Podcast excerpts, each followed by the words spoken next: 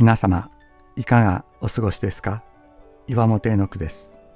今日も366日元気が出る聖書の言葉から聖書のメッセージをお届けします。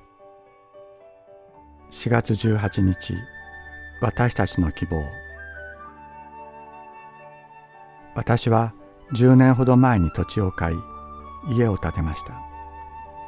庭にいろいろな木を植えましたがその多くはやがて枯れていきました。土を少し掘り返すとそこからはコンクリートの塊おでの塊が次々に出てくるような土地だったのです。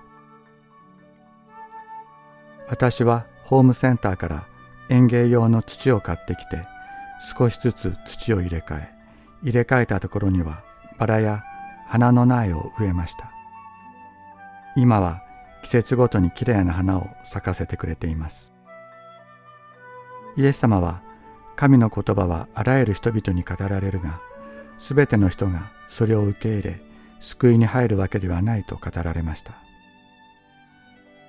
聞いたことも忘れてしまうほどすぐに悪者によって御言葉が取り去られる人々。信仰のゆえに苦しみがやってきた時に信仰を失ってしまう人々。欲望と世に対する心遣いのために信仰を全うできない人々がいる一方御言葉を聞いて悟る人々には大きな祝福が与えられると。しかし土地が良い土地であるのは農夫が開墾したからです。初めから良い土地であったところなどありません。岩ばかりの土地茨に覆われていた土地を農夫が必死になって開墾してくれたから良い土地ができたのです。そのことを忘れないようにしましょう。イエス様は言われました。私は誠のブドウの木。私の父は農夫であると。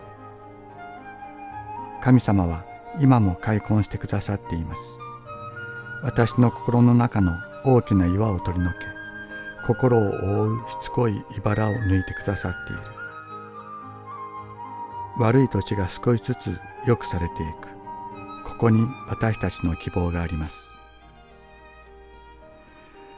種をまく人が種まきに出かけた。まいている時道端に落ちた種があった。すると鳥が来て食べてしまった。また別の種が土の薄い岩地に落ちた。土が深くなかったのですぐに芽を出した。